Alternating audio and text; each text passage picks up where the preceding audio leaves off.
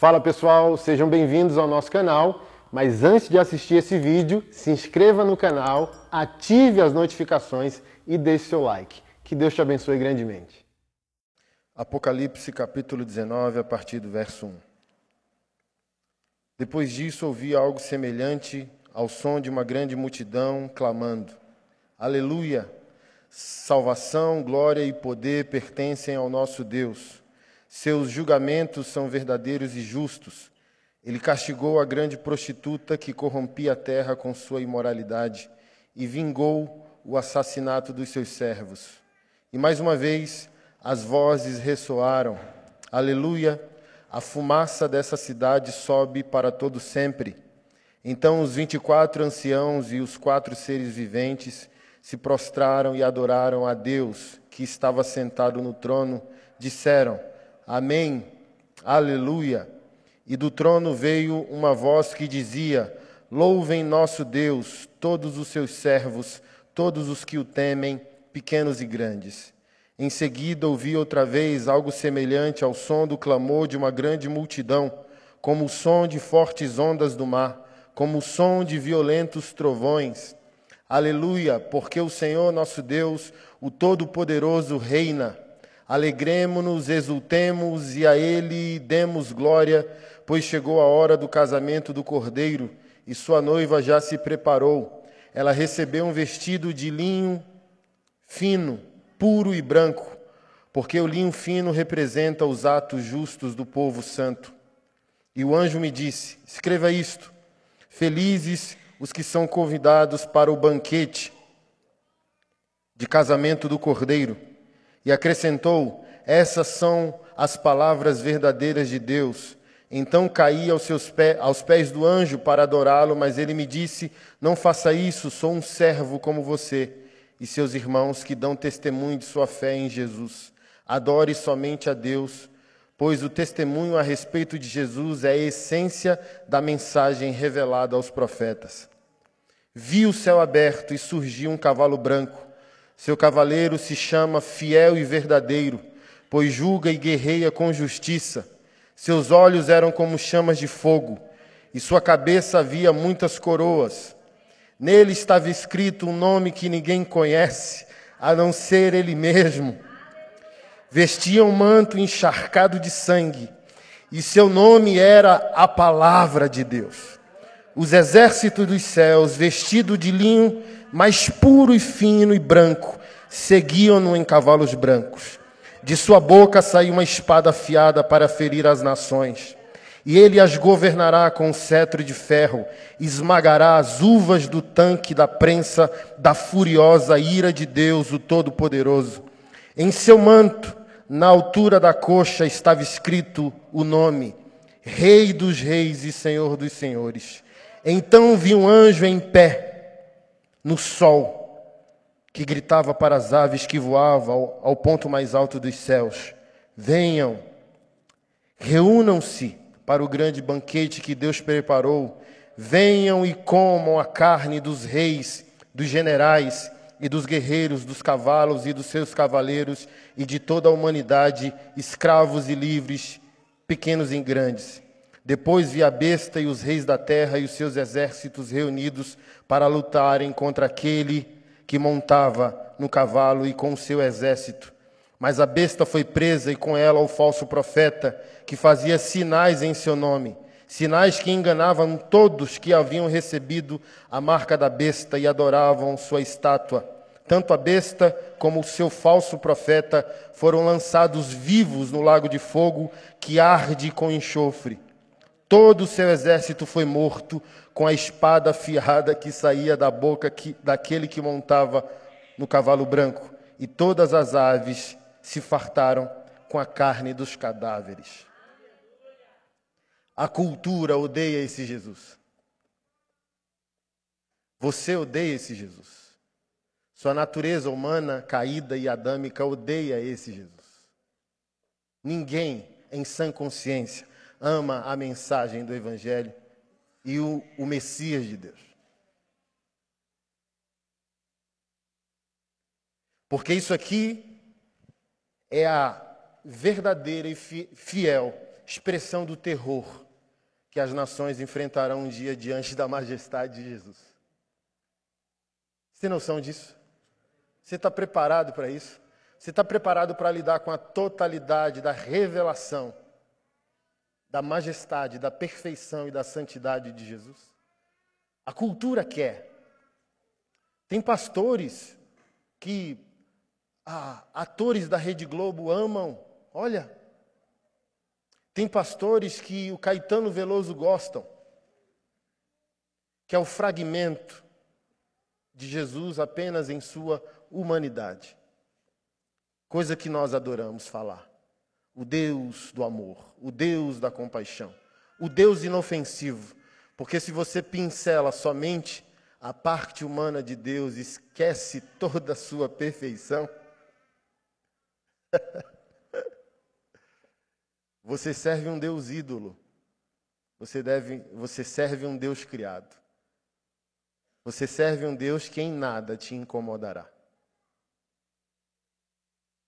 Mas se você serve o Deus bíblico, o Deus que é a própria Bíblia, essa é a questão central da pessoa de Jesus. A cultura e os falsos profetas acham que Jesus é um acontecimento neotestamentário, que Jesus é a solução de Deus, como se Deus estivesse em dúvida no Antigo Testamento e se ajustasse no Novo. Mas olha o testemunho de João diante dos anjos. E ele se chama Palavra de Deus. E o próprio João em Apocalipse diz que esse Cordeiro de Deus, morto pelo nosso pecado, foi imolado antes da fundação do mundo. Jesus é a palavra em sua totalidade, inclusive a lei, o Antigo Testamento, a sapiência de Salomão, a poesia dos salmistas. Jesus é toda a palavra de Deus. Jesus não veio para resolver Deus, Jesus é Deus. A cultura não quer a divindade de Jesus, apenas sua humanidade. Porque a divindade é ofensiva a, a perfeição de Deus é ofensiva. A santidade de Deus, irmão, diz a todos nós: você é réu. Eu vi dentro do carro chorando, dizendo: o que, que aconteceu com a gente? O que é isso? Você abre a Bíblia para tratar ou entender sobre o caráter de Jesus, e a primeira coisa que você ouve imediatamente é: Tu és réu. Tu está lidando com um Deus santo. Um homem não santo lidando com um Deus santo. Qual o mérito que tu achas que tu tens para fazer uma oração porque foi dizimista fiel querendo me cobrar de alguma coisa?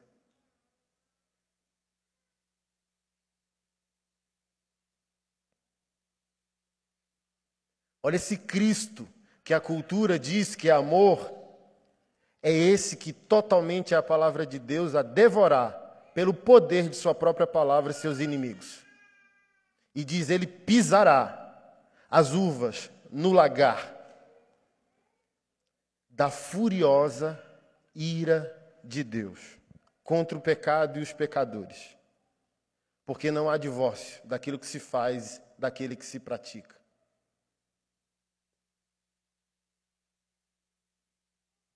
Então, tratarmos sobre essa questão da cristologia, em todos os fundamentos doutrinários sobre o caráter, a identidade, a pessoa de Jesus é imprescindível. Porque nós estamos hoje, infelizmente, lidando com uma igreja pós-moderna que não está sendo ofendida. Ela está sendo poupada a mensagem ela é terapêutica para adequar os nossos pecados. A igreja é inclusiva. A igreja existe hoje para não incomodar pecadores. Seja bem-vindo às plaquetas hoje da nossa igreja. Você está em casa. Não, você não está em casa.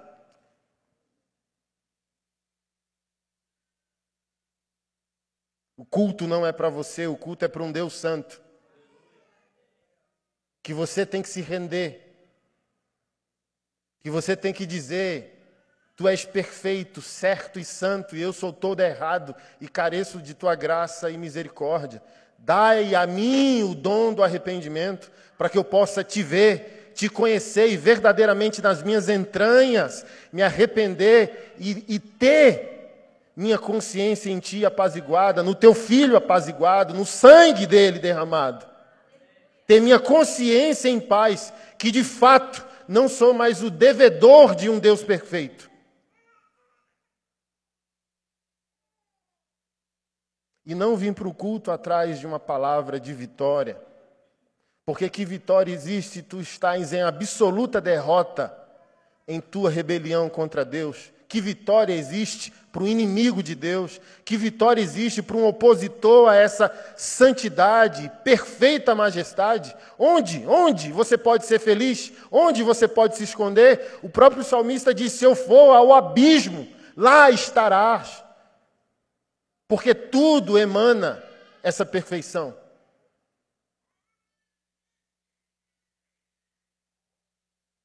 E ele se chama Palavra de Deus. Sabe os Dez Mandamentos? É o Verbo de Deus. É o Logos ou o Logos de Deus. É Cristo. Mas a gente foca apenas sua aparição neotestamentária.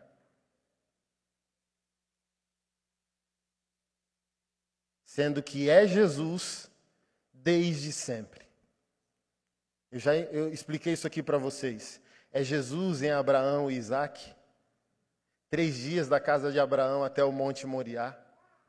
Três dias entre a morte e a ressurreição. Jonas, no ventre do grande peixe. Três dias.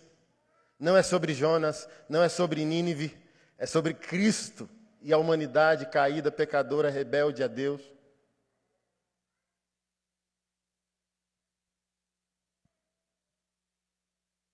A própria indignação de Davi com Golias não é sobre um, um, pequeno homem derrubando um grande homem, é sobre Cristo. O próprio Paulo, em suas cartas, e o próprio escritor de Hebreus deixa claro tudo na lei é sombra, apontando para o fato que se conclui na. E o Verbo se fez carne e habitou entre nós.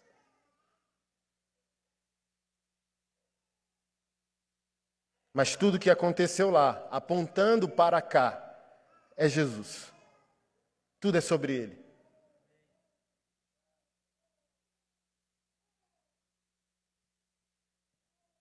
Ou Deus não é trindade. Oh Deus, em seu conselho eterno, não atua nem na eternidade passada, nem na existência humana. Então, Pai e o Espírito Santo estão trabalhando e Jesus está em stand-by, só aparece no Novo Testamento.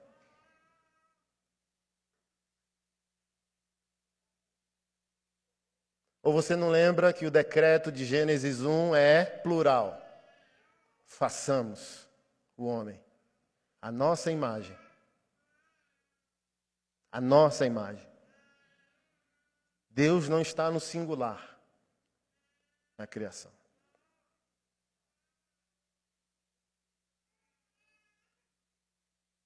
Então, se você é essa pessoa que gosta de Jesus, ou você lida com pessoas dizendo, ah, como eu gosto de Jesus, o que você conhece de Jesus para gostar dele? Porque se você soubesse quem Jesus é, desespero era a menor de suas atitudes. Você não está desesperado, não, pela sua condição eterna? Será que você consegue fazer para você mesmo hoje essa pergunta? Seu estado de vida traz para você qual perspectiva de eternidade? Perdão ou absolvição? Você sobe ou você fica? Então não vem para o culto para ser feliz. Não vem para o culto para receber uma palavra de estímulo. Vem para o culto para entrar em desespero.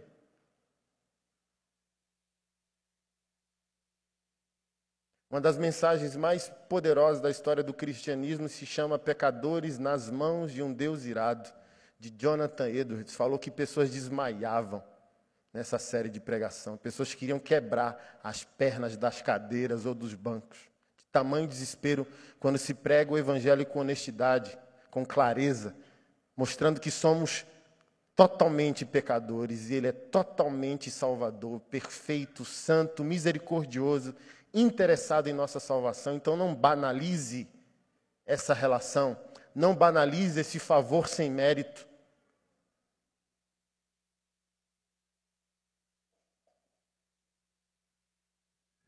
Hoje cedo, preguei um redenção familiar na Ceilândia. Por que, que a gente está tendo que pregar, irmão?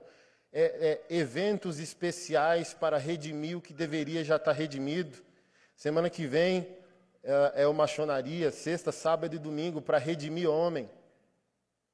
E graças a Deus pelas programações da igreja, mas deveria ser para aperfeiçoamento e não para convencimento.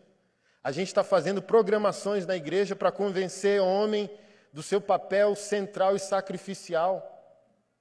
A gente está fazendo evento para redimir famílias cristãs, não são famílias incrédulas, nem famílias pagãs. A gente está fazendo evento para redimir família de crente. E por que a gente está crente e está cheio de problemas? Porque a gente não está tendo o impacto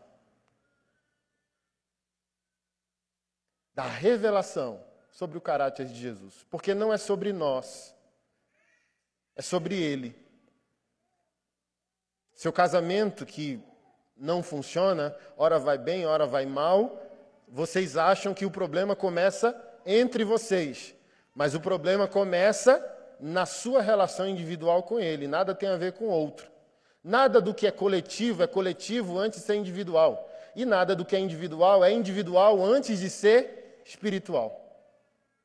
Eu gosto muito da tríade criacional de Gênesis 1, 26, Gênesis 2, 7, Gênesis 5, 1. Gênesis 1, 26 está escrito: façamos o homem à nossa imagem, conforme nossa semelhança. Gênesis 2, 7 está escrito: e Deus formou, formou do pó da terra o homem, soprou em suas narinas o fôlego de vida. Gênesis 5, 1 está escrito: e Deus os fez homem e mulher, e os chamou de homem. Ou, em algumas versões, Adão. Tanto Adão quanto o homem, na sua versão, vão estar em maiúsculo. Isso para mim é interessante, porque como eu raciocino isso? Existe, de alguma maneira, três perspectivas de avaliação da existência humana: a espiritual, a individual e a coletiva. Primeiro, eu fui criado como um ser espiritual. Eu existo para Deus, eu existo para adorá-lo, temê-lo e servi-lo. Secundariamente, eu existo para mim mesmo. Por isso que o segundo mandamento da lei é amar ao próximo como a si. Mas o primeiro é amar a Deus sobre todas as coisas. Então, em Gênesis 1, 26, eu cumpro o primeiro mandamento da lei. Em Gênesis 2, 7, eu cumpro o segundo mandamento. Para cumprir o terceiro que não está escrito, que é o outro, depois que eu tive uma experiência com Deus e consigo ter clareza sobre mim. Mas está todo mundo querendo se resolver em Gênesis 5.1, o nós. Está todo mundo querendo resolver coletividade, namoro, noivado, casamento, trabalho, dinheiro, sexo. Está todo mundo querendo resolver nós. Mas a pergunta é: estás resolvido como indivíduo porque és conscientemente uma pessoa espiritual no teu relacionamento com Deus? Então, tudo que a gente possa fazer ou falar sobre o conserto do coletivo é band-aid, porque o coletivo não tem problema antes do problema individual, que nasce na rebelião. E a rebelião nasce na falta de rendição. E a falta de rendição vem porque a mensagem não está clara. E aí, novamente, vem a responsabilidade para os pastores. A mensagem não está clara. Se o povo de Deus está desviando os objetivos de fé enquanto senta num culto, é porque os pastores estão desviando o objetivo de fé enquanto pregam. Porque ninguém que recebe o peso da glória, da revelação de quem é Jesus, será um péssimo marido. Duvido. E os melhores homens que você achar na igreja são homens que carregam o peso da revelação. O que eu tratei domingo, domingo, o último domingo que eu preguei a série aqui, sobre Pedro: Quem dizem que eu sou? Só quando o Espírito do Pai, como disse Jesus a Pedro, foi o Espírito do meu Pai que te revelou, não foi carne nem sangue. Só quando essa pessoa recebe do Pai a revelação sobre o caráter de Jesus, ele anda envergado agora, com a mochila pesada, um peso de responsabilidade de transformação pessoal. Tu és o Cristo, o Filho do Deus vivo. Mas Pedro, em cima dessa revelação, eu fundamento minha igreja. E as portas do inferno não prevalecem contra ela. Percebeu que automaticamente na revelação existe um, um, uma redoma onde o maligno, em suas propostas, não toca, ao mesmo tempo que a pessoa, ao descobrir quem é Jesus, também ela passa progressivamente a descobrir quem ela e a partir dessa fundamentação, você deixa de ser um problema em qualquer relação e passa a ser uma solução. As crises são mínimas agora.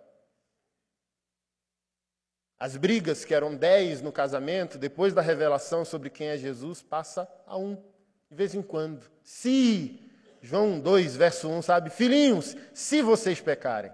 Ou seja, se acontecer, de vocês tropeçarem no pecado. Ou seja, já não é mais o que somos, já não é mais o que vivemos, é si. Temos um advogado junto ao Pai, ele é fiel e justo. Mas qual o problema, igreja? Não sabemos quem somos, porque não estão pregando para nós sobre quem é Jesus. Porque como eu posso me relacionar, adorar, meditar na palavra de um Deus perfeito e permanecer um ser obstinadamente imperfeito? Como é possível? Me expor a uma palavra que é perfeita, que é santa, que ela mesmo diz que é o poder de Deus para a salvação de todo aquele que crê, e eu permanecer a mesma pessoa. Como é possível?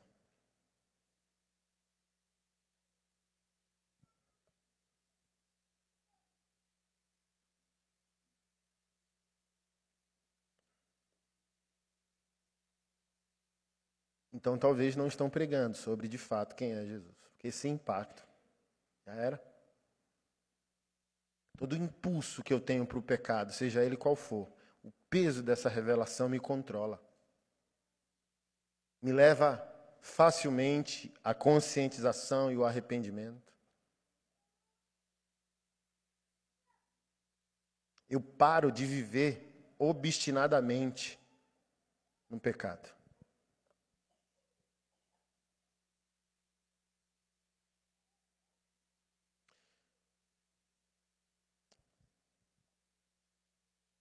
Jesus, o Verbo de Deus. Pode passar para o segundo slide, por gentileza.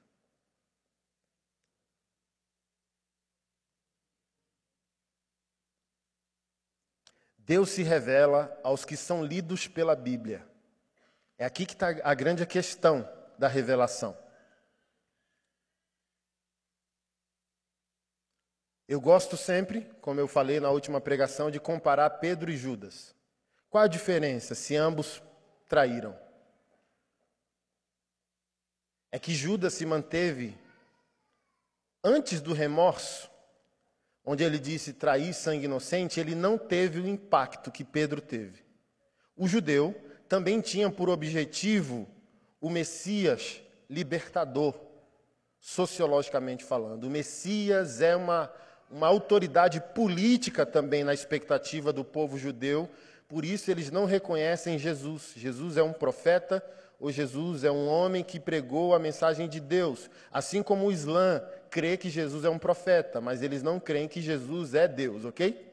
Porque a expectativa do povo judeu é o libertador também político. É o Messias político, não apenas o Messias espiritual, salvador da alma humana.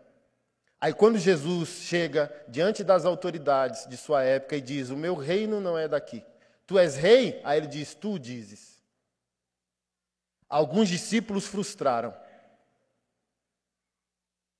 Porque o Messias também, na expectativa judaica, portará a espada para a devolução, a libertação social e política de Israel. E Judas era um deles. A seita dos zelotes, né? Os radicais também tinha essa perspectiva do combate, da espada, da guerrilha, para que a autoridade fosse devolvida a Israel. E Judas não foi esmagado pelo peso da revelação, Pedro foi. Essa é a diferença. A possibilidade de Pedro reinventar a sua vida depois de ter negado o Senhor por três vezes também é consequente do peso da revelação. É o que eu chamo do ser lido. É aqui que está o segredo. Também da nossa jornada com o Senhor. Olha, eu leio, leio, leio, não entendo. Estudo, estudo, estudo e não compreendo. Porque o paradoxo da nossa caminhada não é apenas ler, não é apenas ouvir, é ser lido e ser ouvido. É uma mutualidade, é uma coinonia de fato, é uma comunhão de fato, é uma mesa de fato. E uma mesa de comunhão não é um monólogo. Então, a Bíblia só vai ser compreendida e perfeitamente lida por aqueles que a Bíblia ler de volta.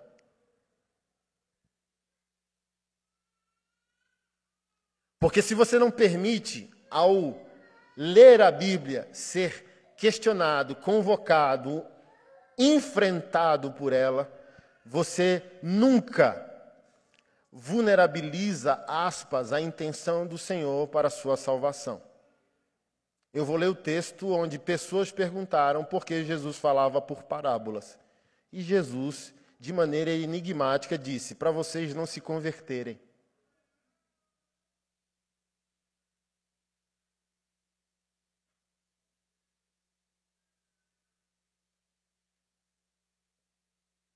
Se vocês entenderem, vocês se convertem. E eu não quero que vocês se convertam. O que eu posso entender com essa passagem enigmática de Jesus? O Evangelho é para todos, mas não é para qualquer um. A mensagem é simples, mas é complexa. Está disponível, está criptografada. É baseado nisso que eu tenho uma mensagem e tiraram do ar, né? Porque estava no canal de um pastor safado. Eu nem salvei a tempo. Aí ele tirou do ar. O ID não é para todos. Na hora, os ursinhos carinhosos vão dar um salto. Lá vem o pastor querendo inventar moda. O ID não é para todos. Alguém aqui que é leitor de Bíblia pode dizer para mim em que capítulo de Mateus está o ID? Ô igreja, faz isso comigo não. Coragem. Oi? Está no capítulo 28. E o capítulo 28 é o último capítulo de Mateus. Você está aqui? Se o ID fosse para todos, estava em Mateus 1, Mateus 5, Mateus 10, 20 ou 15. Mas ele está no último capítulo, ou seja, ele é a conclusão de uma jornada. É para discípulos. É o fechamento do treinamento. Não é para interessados, não é para evangélicos, não é para frequentador de cultos. É para discípulos. Porque, olha só, a tarefa do id não é o falar, nem o ir. Existe uma tarefa depois da tarefa. Existe o fazer algo depois de fazer alguma coisa. Que é ensiná-los a guardarem tudo que eu vos ensinei. E como você vai ensinar se não sabe nem quem é Jesus em sua totalidade?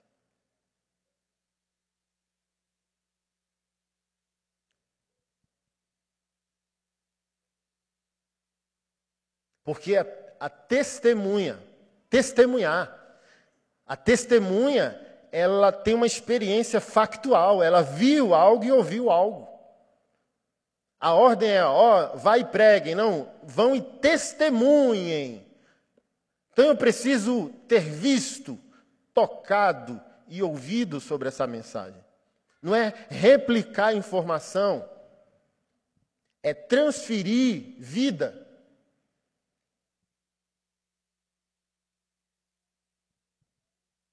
Deus se revela aos que são lidos pela Bíblia. Infelizmente, ou estamos ainda no início da jornada, por isso não estamos compreendendo a leitura bíblica, ou Deus trancou o segredo. Por isso você tem que entrar em desespero. Sim, ó, a gente já começa o problema da igreja moderna que o crente não tem Bíblia. Aqui já começa o problema. Por quê? Você se habituou a vir para a igreja e os pastores estavam fazendo performance para você, showzinho para você e cita de vez em quando a Bíblia. Mas o pregador não começa na Bíblia. Aí você fala, ah, vou nem levar mais pesada a minha, pô. O pastor está nem abrindo a Bíblia.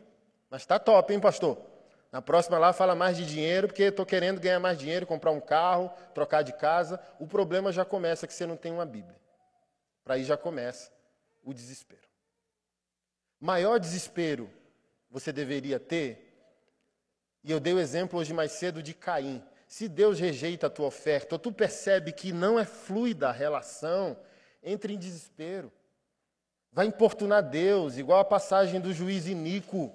Perturba Deus até você percebê-lo, até você tocá-lo, até você perceber que o ama e ele te ama, que está tudo em paz nessa relação que se você morrer hoje, você morre bem, que se ele voltar amanhã, é esse retorno não é desesperador.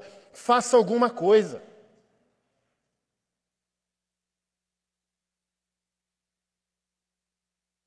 Há 20 anos atrás, quando Kleber Lucas ainda era crente e lançava CD de crente, ele tinha um CD magnífico.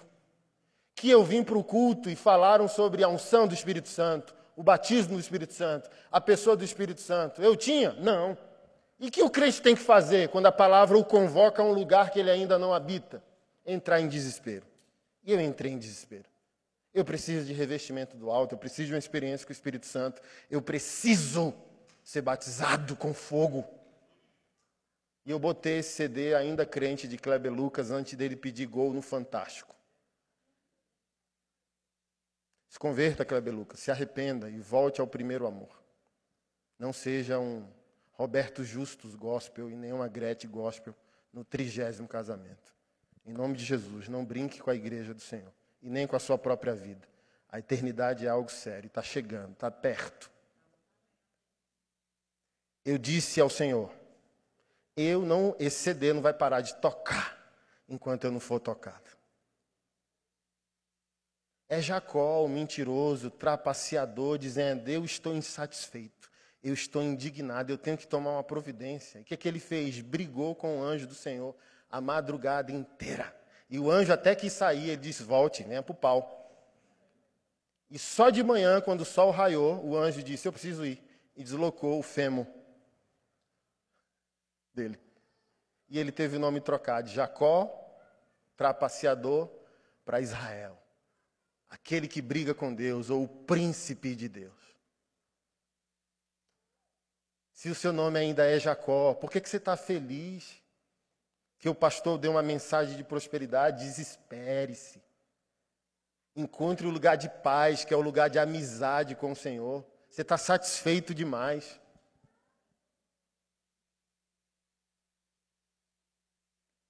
Porque é aquilo que eu sempre digo, Deus só vai te dar o que você está interessado em receber.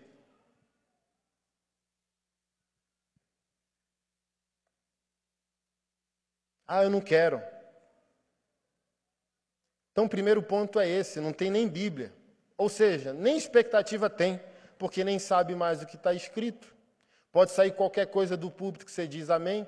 Se eu mandar vocês abrir, abre a Bíblia aí em Gênesis capítulo 5. Eu tenho medo que vocês vão procurar. Genivaldo capítulo 15. Eu vou começar a fazer esses testes aqui na igreja para ver se eu se você é a verdadeira ovelha que dá vivo por ti. Teve um pastor que fez esse teste, o povo foi atrás. Malakov, capítulo 2. E o povo, ó, pastor, não estou achando, porque não tem bexiguento. Tu não sabe, não, quais são os 66 livros da tua Bíblia? Seis.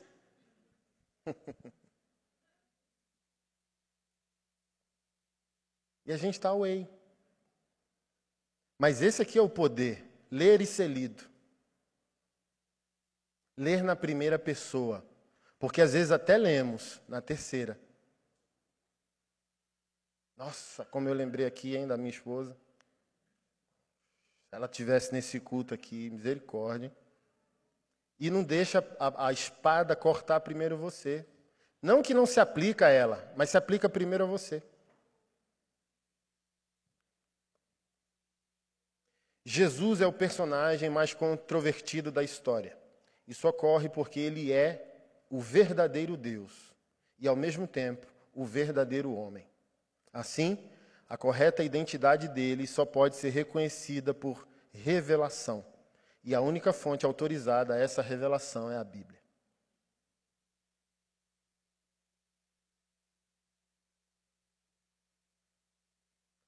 Tinha um rapaz na igreja ao desconfiar que em breve seria excomungado, saiu antes de ser excomungado. Deus falou comigo. Falei, onde? Onde? Onde? Aí ele falou: Não, meu relacionamento com Deus é além da Bíblia. Rapaz. Porque assim, ó, são 21 séculos de igreja. Que autoridade individual, pessoal eu tenho para dizer que Deus se revela a mim extra Bíblia? Porque, por exemplo, eu não digo que Deus não faz revelações pessoais, não é isso que eu estou dizendo. Mas só há interesse de Deus de se revelar individualmente se os 66 livros são honrados.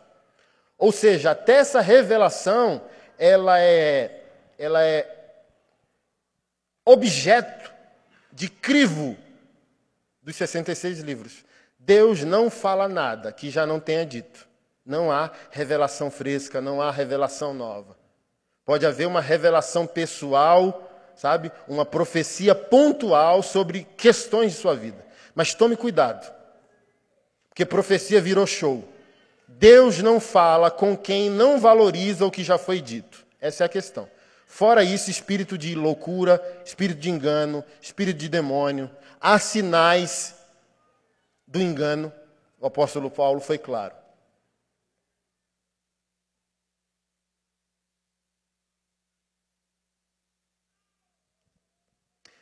Mateus capítulo 16.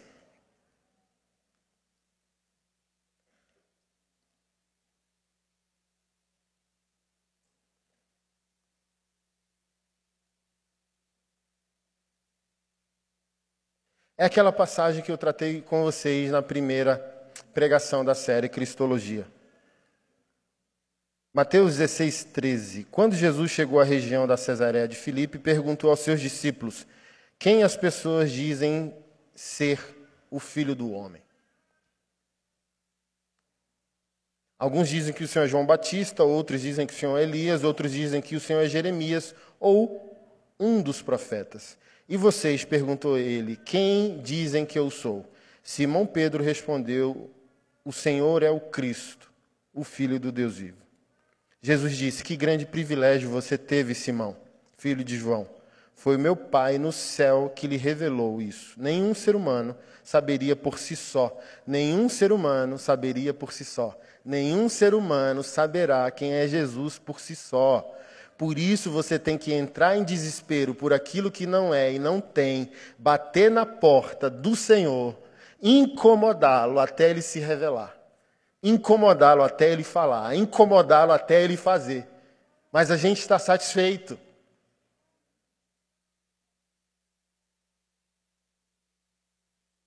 Analisa a vida de Pedro, quando Jesus era duro com os discípulos. Podem ir embora junto com os outros que se escandalizaram.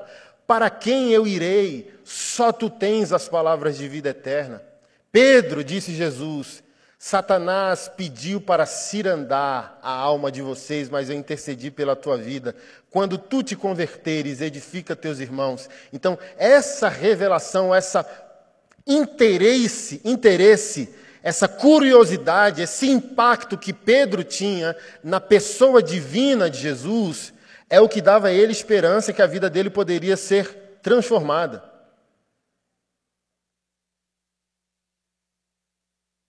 Porque quem não deseja essa revelação está satisfeito com o que é, está satisfeito com o que está vivendo. Ah, vou para a igreja.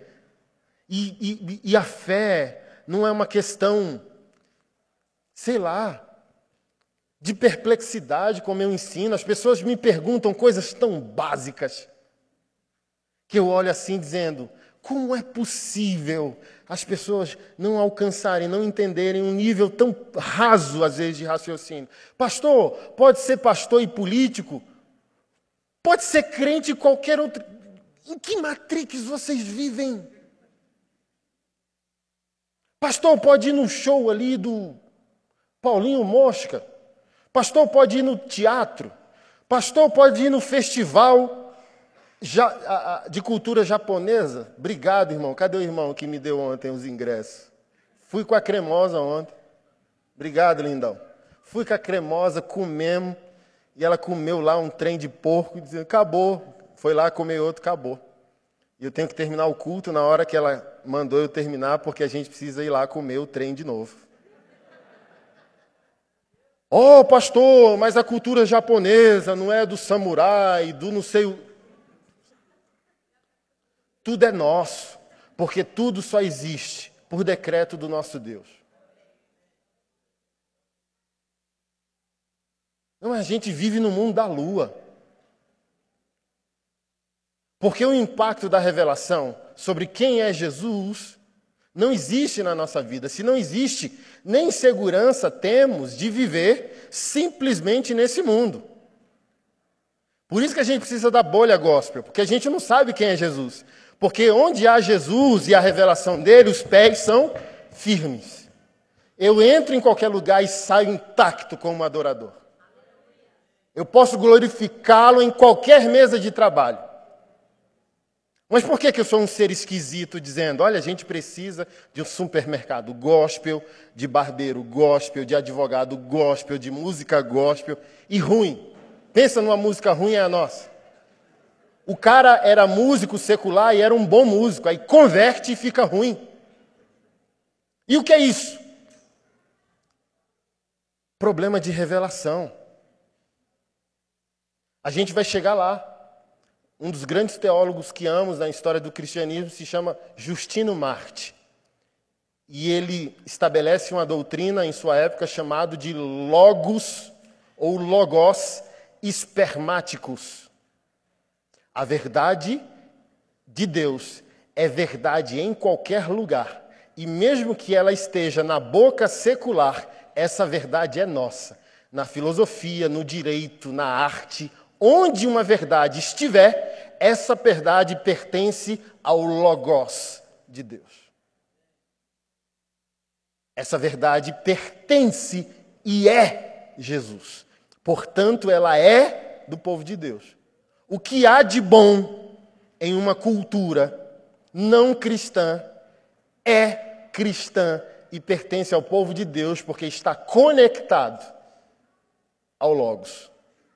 Mesmo que seja um Logos parcial, como vocês vão descobrir que, daqui a pouco, o que é um Logos total, que é Cristo, e um Logos parcial, que na teologia a gente também chama de graça comum, que é diferente da graça especial. Graça especial é o chamado para salvação e arrependimento, e graça comum é você fluir num atributo transferível de Deus ou numa característica do caráter de Jesus ou do reino de Deus e não ser salvo. Por exemplo, a beleza de sua arte, mesmo você sendo incrédulo, é Deus. O estilo de vida que você tem não é Deus, mas a beleza do que você faz é Deus. Como eu sempre explico para vocês, o ateu que ama sua família, ele só pode amar porque o logos espacial está lá. Cristo está lá na pouca capacidade que ele tem de amar sua família, mesmo não sendo salvo. Por isso que o nosso problema é conhecimento, nosso problema não é o mundo, nosso problema não é, olha, sei lá, a, a, os crentes no meu Instagram e os São João. Aí eu falei, tem canjica? Meu Deus, que povo estranho. Não tem como santificar o carnaval, porque significa festa da carne. Aí não, não tem santo que santifique. Sabe? Mas outras questões da cultura que não são diretamente idólatras pagãs, que alguém levantou um altar, derramou sangue, ó oh, Deus pagão. A gente diz, é nosso porque o alimento é, é tudo nosso. Paulo disse o quê? O ídolo em si mesmo não é. Mas o, o, a gente gosta. Deixa eu abrir esse parênteses. A gente gosta. Quem aqui é do tempo da Zump? A marca Zump de calça. Aí tinha, tinha, na, na época que a gente converteu, tinha congressos de batalha espiritual que o raio da Zump era o, o raio do Satanás no inferno. Amigo, você não tem noção. Eu estava ainda aí na, na, na vendendo o, o café para comprar o almoço. Sabe? E meu irmão tinha uma calça Zump. Que, assim, ó, três salários mínimos acumulados, sabe? E comprou a calça Zump. Eu olhava assim, dizendo: essa bexiga não vai acabar. Não acabava, irmão. A calça durou mais de 10 anos, sem desbotar. Aí o crente vem dizendo: olha o Satanás na calça. Eu falei: calça boa da molesta. Hoje, assim, ó, mas eu fui. Assim, ó, sabe? Quando a gente está criança, a gente crê, eu fui. Eu fui, aí lá, assim, ó, a Zump, Hellmans, a maionese, é Homens do Inferno, ao contrário. Aí tem aqui o disco da Xuxa e do Engenheiros do Havaí, roda ao contrário.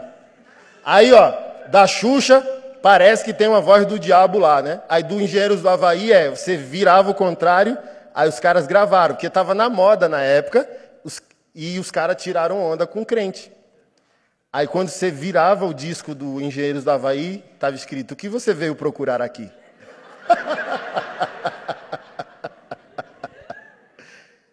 então, gente, não é que o mundo é forte, é que o nosso entendimento é fraco. Porque se você viu quem é o Filho de Deus, quem pode te desviar, querido? Paulo disse isso aos Coríntios. Ninguém poderá nos separar do amor de Deus que está em Cristo Jesus. Porque tivemos o impacto da revelação sobre quem Ele é. Quem poderia nos arrebatar de tamanha revelação, de tamanho entendimento, de tamanho constrangimento, pertencimento ao Rei e ao seu reino? Que festa de São João captura alguém que tem a revelação sobre o Filho de Deus?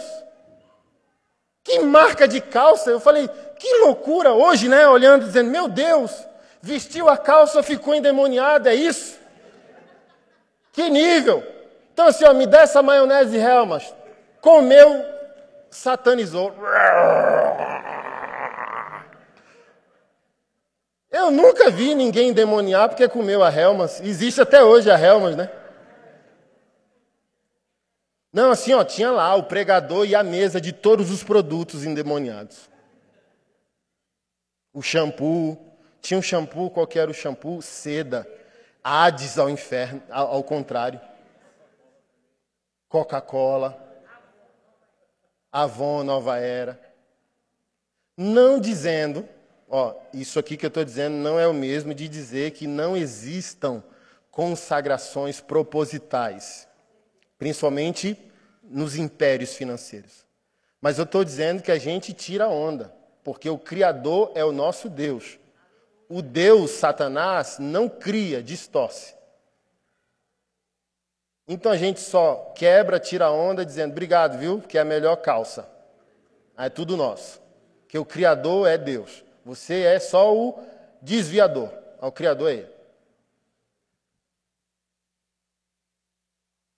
E se a Zump fosse do Satanás, por que, que não tem um crente inteligente para fazer o calça giraia, calça nébias, cara, calça xerecanta lamanaias. Crie sua marca.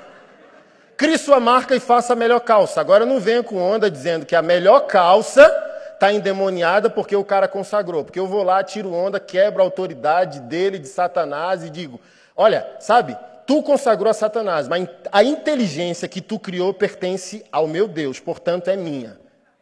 A, a sua propriedade intelectual é benefício nosso. Falou, tchau. Se eu discordo, cria calça, xerecanta lá manaias, com raio voltando para o céu.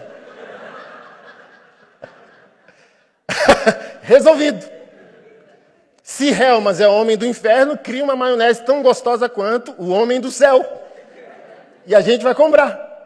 Mas o problema é que crente é um bicho ruim. Critica, critica e não produz. E a gente quer um mundo melhor, um país melhor, que a gente não participa em criar, movimentar, amadurecer. Só um parêntese, tá? Ainda no Evangelho de Mateus, capítulo 13, verso 10, está escrito o seguinte: Os discípulos vieram e lhe perguntaram: por que o Senhor usa parábolas quando fala ao povo? Ele respondeu: A vocês é permitido entender os segredos do reino dos céus. Vocês quem, gente? Alguém já recebeu o rema aí?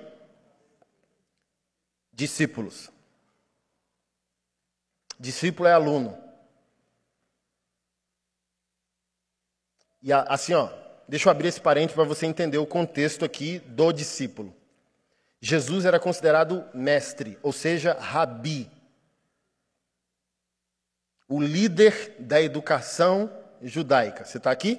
E o sonho de toda a família judaica é que o seu filho fizesse parte do jugo de um rabino, do fardo de um rabino. Quando Jesus disse: Aprendei de mim, Mateus 11, 28 e 29.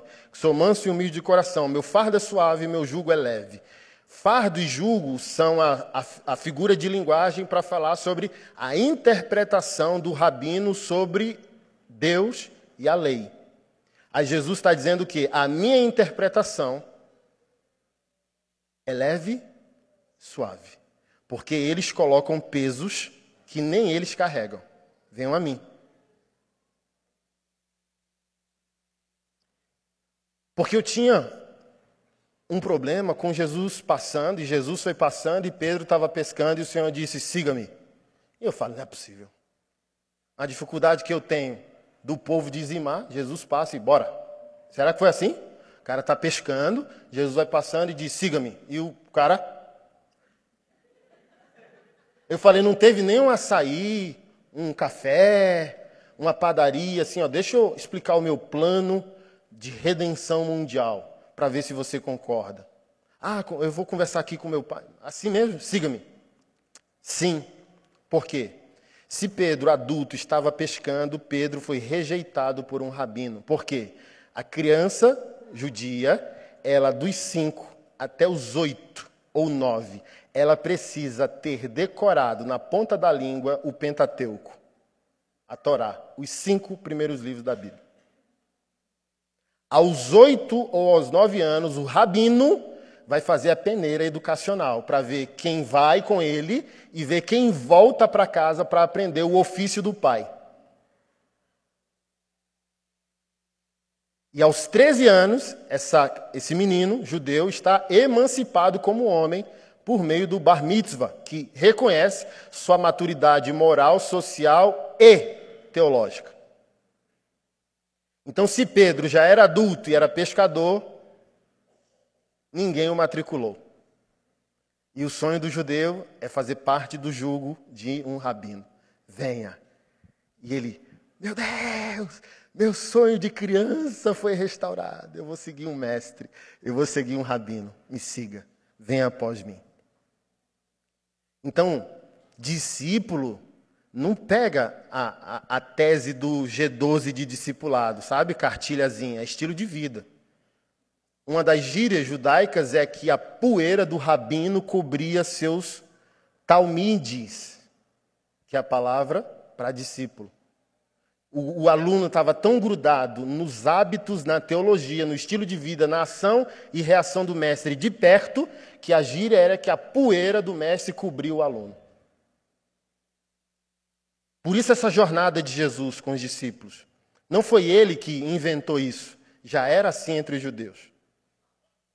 Se acorda e, e vai passar o dia inteiro com seu rabino, pegando toda a sua interpretação da lei de Deus por meio do seu ensino, mas também do seu estilo de vida. Então, ser discípulo não é só fazer uma cartilha de discipulado, método 1, método 2, método 3. Ser discípulo de Cristo, de fato, é ser aluno em sua escola, sofrimento. Eu acho que eu não falei isso aqui na Vivo, mas eu vou falar para você entender. Isso é tão relevante, tão importante, que Atos 1,8 onde está escrito o convite evangelístico às nações. Está lá. E vocês receberão poder ao descerem sobre vós o Espírito Santo de Deus, e vocês serão minhas testemunhas em Jerusalém, Judéia, Samaria, confins da terra. A palavra, o nosso português ele é muito pobre, infelizmente. Comparado a línguas como o hebraico, no Antigo Testamento, o grego no Novo, nosso português é meu Deus, amor. Dou sempre esse exemplo. No grego você vai ter quatro palavras que vão ser aplicadas dependendo do contexto. O amor familiar, o amor ah, do, do amigo ou do colega, o amor sexual, o amor que se atribui a Deus, que é o ágape. O nosso é eu amo minha esposa, macarrão, meu cachorro e açaí. Então não tem poder Aí a palavra testemunha, de Atos 1,8, é a palavra grega martus, que é a nossa palavra portuguesa mártire. Então o Senhor não disse, olha, você vai receber o Espírito para ir evangelizar, para ir declarar na conferência, olha, avivamento, vamos lá. Para falar de Jesus na padaria. Não. E vocês receberão poder para morrer em Jerusalém, Judéia, Samaria e confins. Só morre quem é discípulo. Por isso, toda vez que eu pergunto, seja para os homens, seja para a igreja, está pronto para morrer? O povo se desespera. Você está pronto para morrer? Porque você foi chamado para morrer no momento que você nasceu de novo. Você nasceu de novo para a morte. Você está em crise porque Deus não ajudou você a pagar o boleto da SEB. Não é SEB mais, né? Neoenergia. Ai, Deus não é bom. Você nunca que vai crescer. Nunca que você vai ler a Bíblia e ela vai abrir a você, ó. Nunca. Que você tem crises infantis de questionar a bondade de Deus porque o seu boleto de energia não foi pago. Imagina se ele requisitar a tua vida, teus bens, teu tempo, te obrigar a mudar de cidade. Você foi chamado para morrer, literalmente ou não. Eu não quero ir literal. Quero ir até os 90 ou até ele voltar. Mas estou pronto, se ele pedir minha cabeça. Alguém falou hoje que parou no estacionamento para chorar por mim. Veio um, uma comoção no coração do irmão. O irmão parou e disse: Pastor, chorei tanto por ti, não nos deixe órfão. Aí eu respondi lá: Oxe, macho, teve uma revelação que eu vou morrer? Que bexiga é essa? Mas eu falei: Ore por mim porque minha morte seria útil também. Minha vida é muito útil, minha morte muito mais. Porque quantos homens, meninos hoje, que nos amam, amam o que a gente está ensinando, não seriam emancipados? Porque assim, ó, não tem mais Anderson Silva. Ou eu levanto, ou eu morro, e a igreja também perece. Você seria obrigado a levantar. Mas eu falei para ele, olha aí, olha aí, porque eu não sei o que o Espírito Santo te disse, eu não quero, quero morrer não. Mas assim, ó, os irmãos se escandalizam com a morte. Porque não está no roteiro gospel a morte. Está tão gourmet que é um negócio muito violento. Mas essa foi a ordem. Vocês serão revestidos para a morte. Por isso a história do cristianismo prova. Por favor, eu acho que aos domingos, quando eu pregar aqui Cristologia, eu vou trazer referências bibliográficas. Eu já ordenei a você, a cada pastor vivo que você gosta, leia três pastores mortos, no mínimo, e agora a igreja aqui vai ser instigada a ler biografia. Você vê que você não é crente. Cada leitura bibliográfica, vocês vão dizer: Eu não sou crente.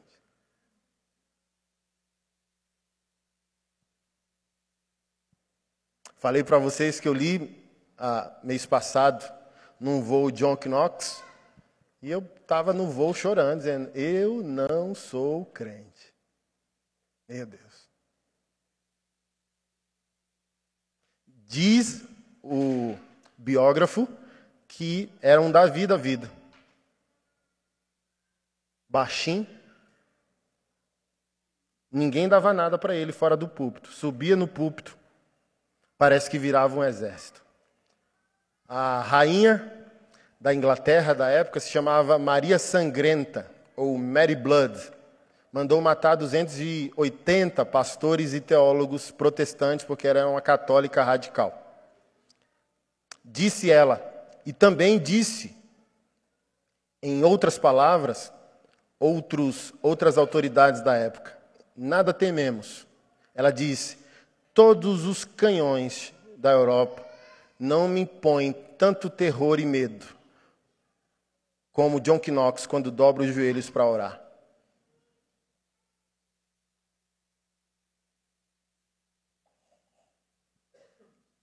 Continuando, verso 11 do capítulo 13, ele respondeu: A vocês é permitido entender os segredos do reino dos céus, aos discípulos, mas a outros não, pois ao que tem, mais lhe será dado, e terá em grande quantia, mas quem não tem, até o que tem lhe será tirado. É por isso que uso parábolas. Eles olham, mas não veem, escutam, mas não ouvem nem entendem.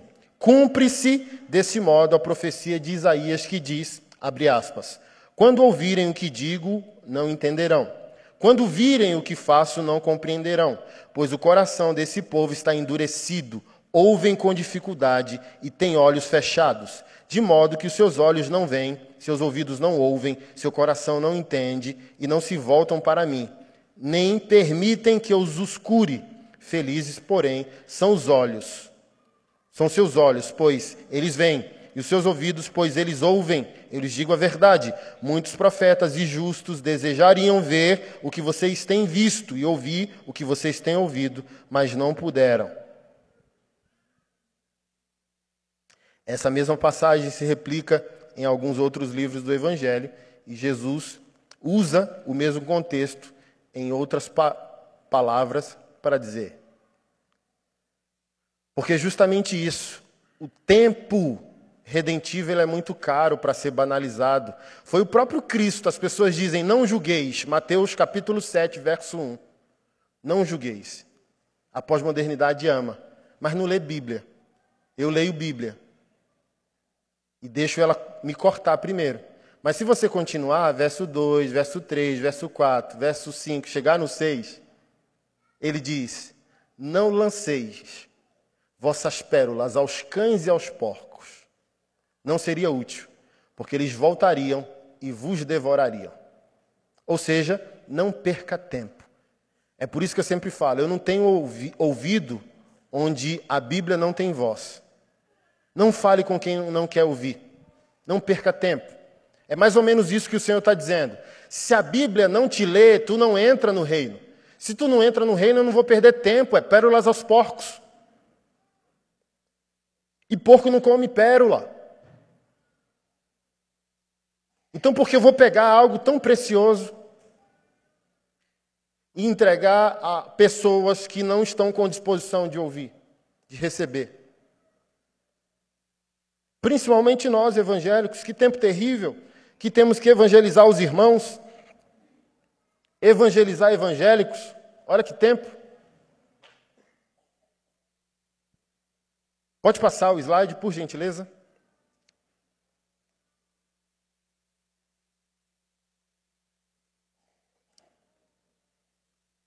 Os valores cristãos chocam o mundo pecador.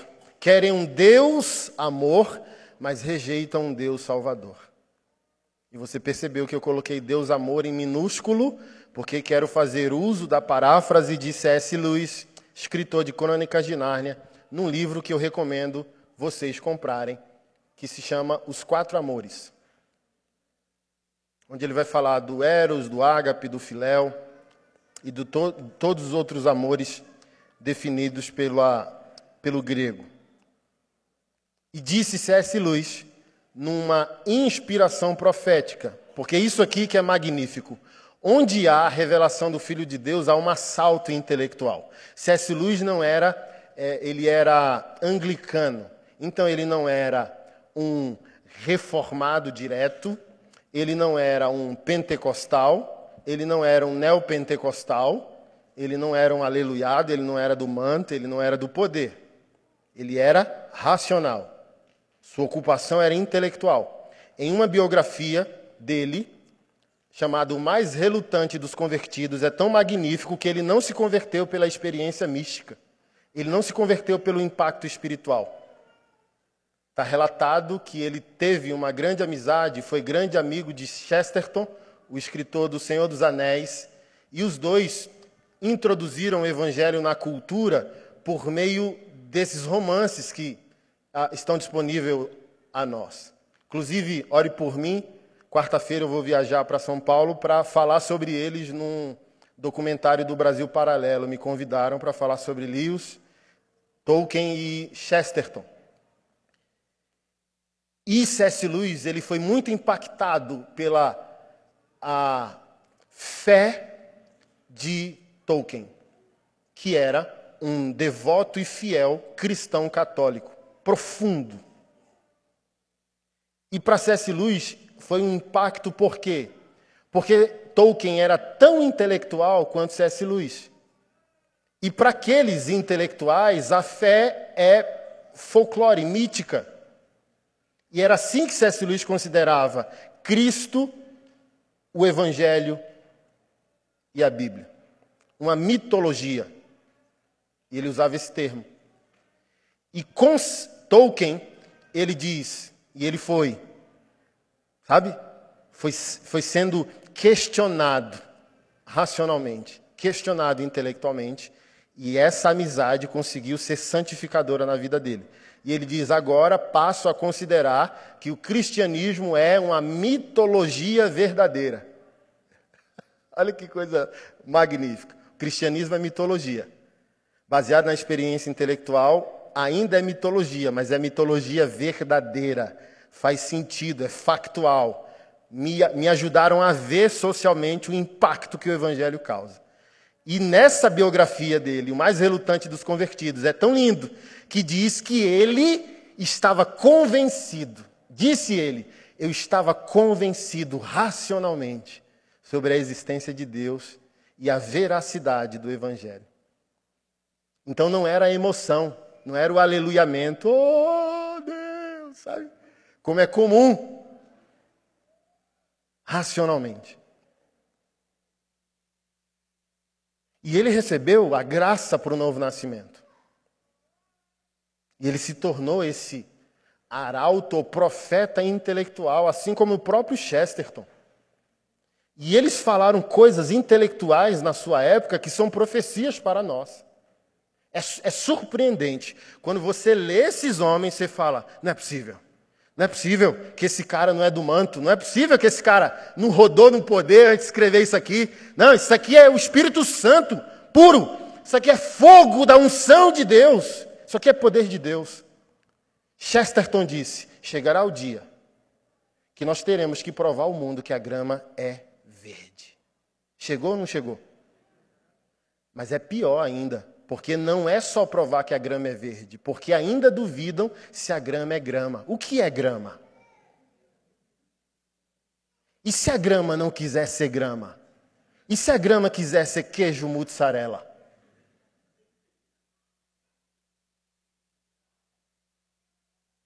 C.S. Lewis, naquela, naquele romance Cartas do Diabo ao Seu Pequeno Aprendiz.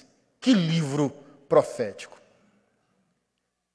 É como se Satanás tivesse sobrinhos e o demônio tio ensinasse aos demônios sobrinhos como destruir o mundo, manipular crentes, controlar crentes e destruir a igreja. Em uma dessas cartas, o tio demônio diz para os silbinhos, ah, demôniozinhos, coloque insatisfações no povo dele, ao ponto que Jesus não será mais suficiente para a vossa alegria. E eles vão ter que agregar outros fatores à fé. Eu sou cristão e vegetariano, porque ser cristão não basta. Eu sou cristão e ecologista. Eu sou cristão e marxista. Chegou ou não chegou esse tempo?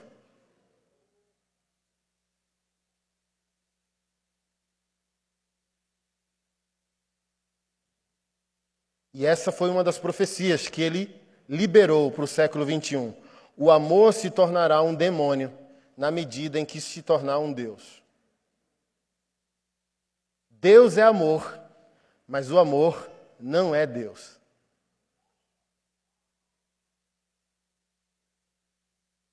O que chamam de amor no século 21 nada mais é que um demônio, porque é um amor não doutrinal. Que amor não inclui doutrina? Porque todo amor pressupõe proteção, exclusividade, fidelidade, amparo, mutualidade, pertencimento, comunidade. Que amor é livre? Todo amor que é livre é satânico. Todo amor que é livre é demoníaco.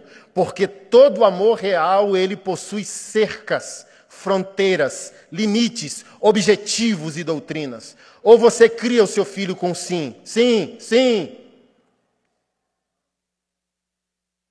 Meu filho 03 meteu a mão em 100 reais antes de ir para a escola. Ligaram da escola.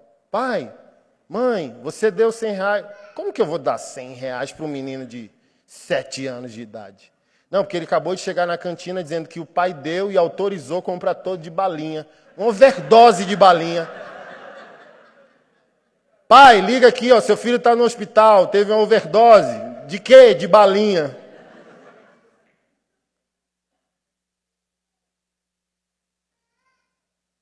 Pai, eu posso chupar esse chiclete? Não, já chupou um pirulito, já bateu a cota. Ninguém cria filho aqui com sim, sim, sim, sim, sim, porque o sim destrói mais que o não.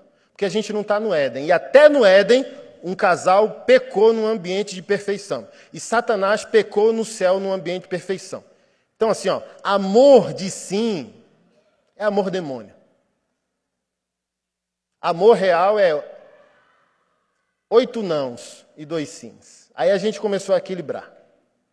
Se o amor pressupõe dez sims, nenhum não, não frustra a criança. E hoje é proibido a correção.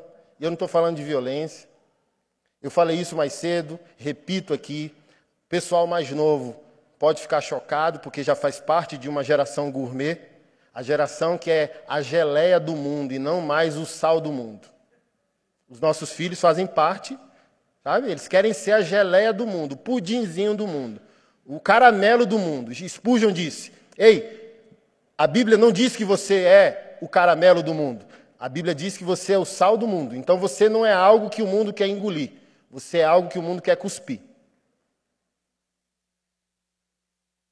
Mas quem está acima de 40, me responda com honestidade se hoje você não é grato pelas havaianas teleguiadas de mamãe e vovó.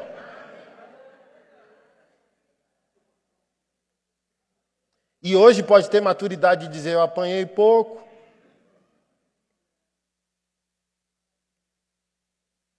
Porque a gente está nessa geração do Deus demônio, que é o Deus amor. Como se o amor fosse o único atributo do caráter de Deus. E as pessoas têm esse problema, porque se eu fragmento Cristo e fico com sua humanidade, eu crio a narrativa da compaixão, da empatia, da generosidade e do amor. Agora, se eu trago a divindade de Cristo para a equação, eu gero o ai de mim, e não só o vinde a mim. Mas ninguém quer a divindade, porque é a divindade, em sua perfeita majestade e santidade, que gera em nós o terror, que gera em nós o ai de mim. Mas está todo mundo querendo só o quê? Vinde a mim. Porque o vinde a mim nivela a gente por baixo. o ai de mim nivela a gente por cima. Eu ainda sou de um tempo que crente peca, mas peca chorando, porque o padrão não é esse. O padrão é esse.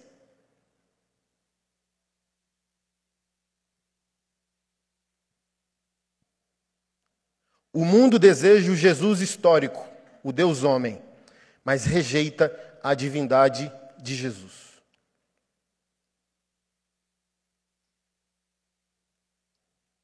E a gente pode ver isso claro no Evangelho de João, se você puder abrir, capítulo 1.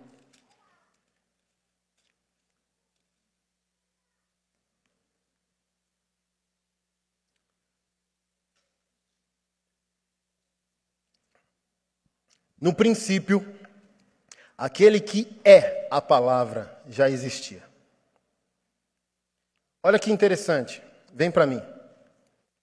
As pessoas que dizem que Cristo é quem Ele é, sem conectá-lo ao que de fato Ele é, a palavra de Deus, que é veterotestamentária, que é neotestamentária, a carta de João é escrita antes da providência divina para o cânon sagrado. A Bíblia não estava fechada. A providência de Deus nos concílios que determinaram o cânon bíblico.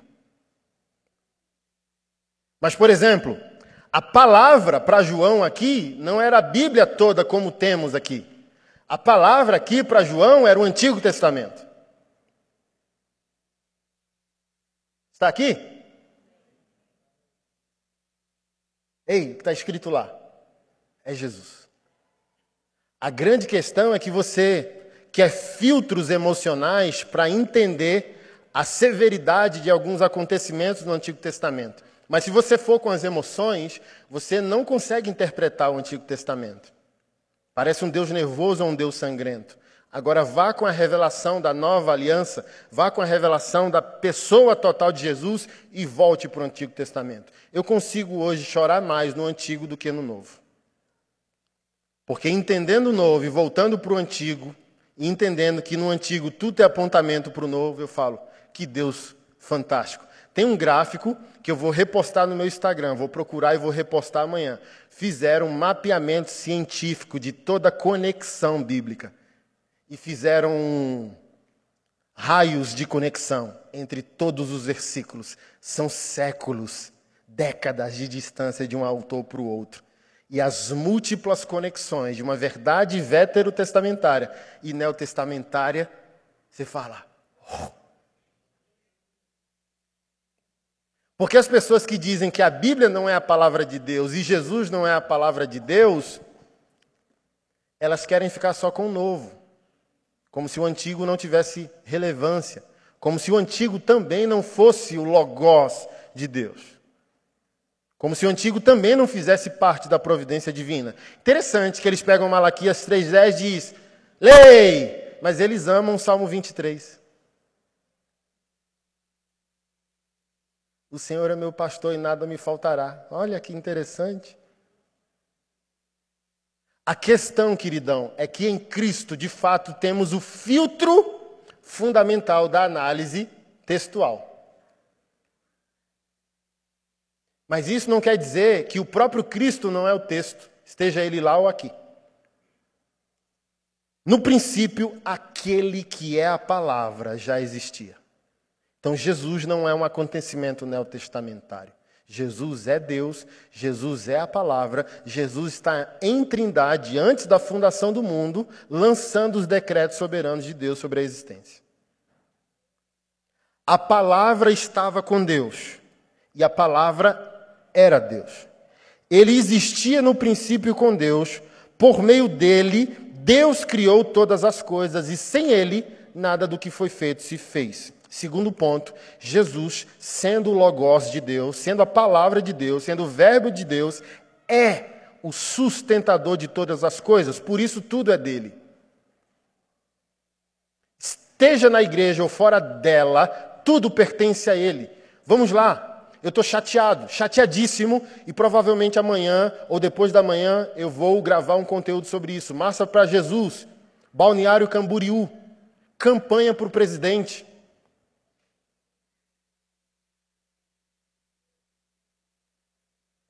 E aqui nada tem a ver com ele, e nem sobre o projeto político que faz sentido para nós, e para a família tradicional e para a família cristã. É que as, as pessoas não estão conseguindo mais discernir uma coisa da outra. Não é marcha para Jesus? Por que não estamos marchando, cantando para Ele? Porque usa o momento que é de Cristo para exaltação política de quem quer que seja. Porque viola o sagrado, é sacrilégio.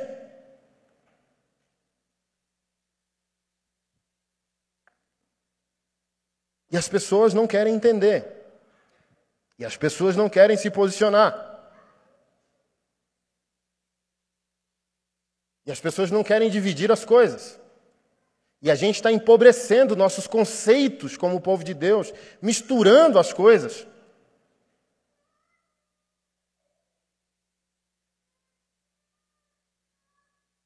Sem conseguir colocar limites adequados nas esferas de relacionamento. Mas deixa eu voltar ao que eu queria dizer. Eu vou me posicionar nesse ponto para deixar claro que é justamente essa falta de revelação que tira essa seriedade que deveria existir. Todo mundo do ambiente político posicionado como abutre a devorar o povo de Deus.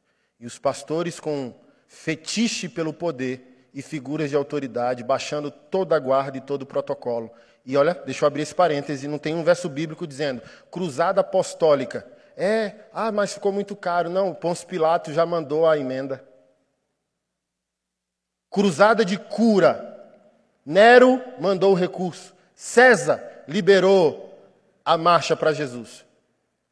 Isso é sacrilégio. Profanação do sagrado. Distorção dos objetivos. Porque Cristo, como eu disse na primeira pregação, não está centralizado como deveria estar em nossa teologia, em nosso comportamento. Faça-se a parte. Evento do presidente com cristãos evangélicos que o apoiam. Vamos lá. Mas a marcha é para quem? Oh!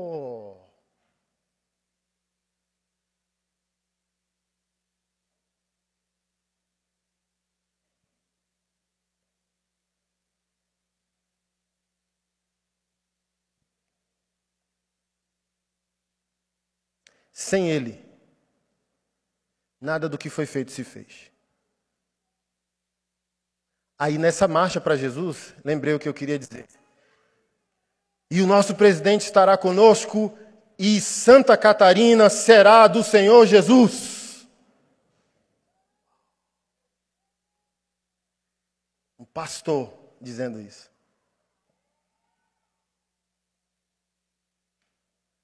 Abraham Kuyper que é o pai do neocalvinismo,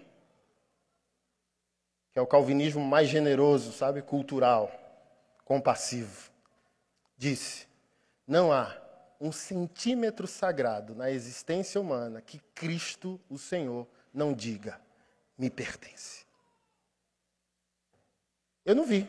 Você viu que Santa Catarina virou do Senhor Jesus porque o presidente passou por lá? Junto, sabe? Um palanque, o careca da Havan, todo mundo lá no, no...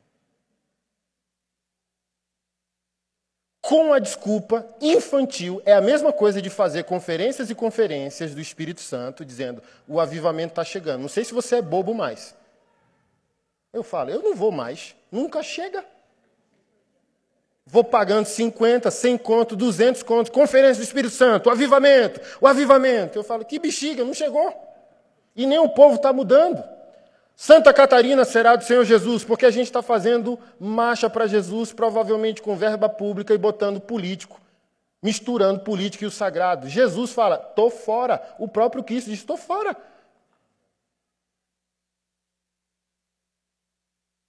E aqui a gente tem um problema teológico, que o salmista, no capítulo 2, disse, está escrito lá, o Senhor está rindo, olhando para a terra, para as nossas conspirações e conspirações dos poderosos, rindo, afiando o arco contra o ímpio, dizendo: Beije meu filho, para que o pai não se irrite. Ou seja, a hora de você está contada. Vamos lá. Se eu tenho que lutar, fazer uma marcha para Jesus, botar o presidente para Santa Catarina ser do Senhor Jesus, ou Brasília, porque vai ter, acho que dia 2, sábado vai ser aqui. Nunca participei, Deus me livre, porque eu me converti na igreja que é a mãe da Marcha para Jesus. E não é de Jesus desde lá. Nunca participei e não vou.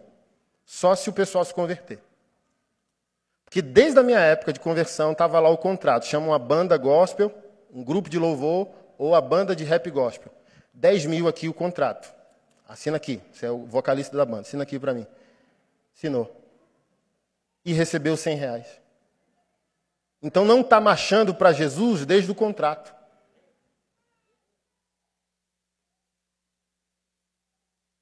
Aí botou político, aí Jesus fala: Eu já queria sair, vocês estão desonestos desde o contrato? Agora com político eu. Hum, tchau.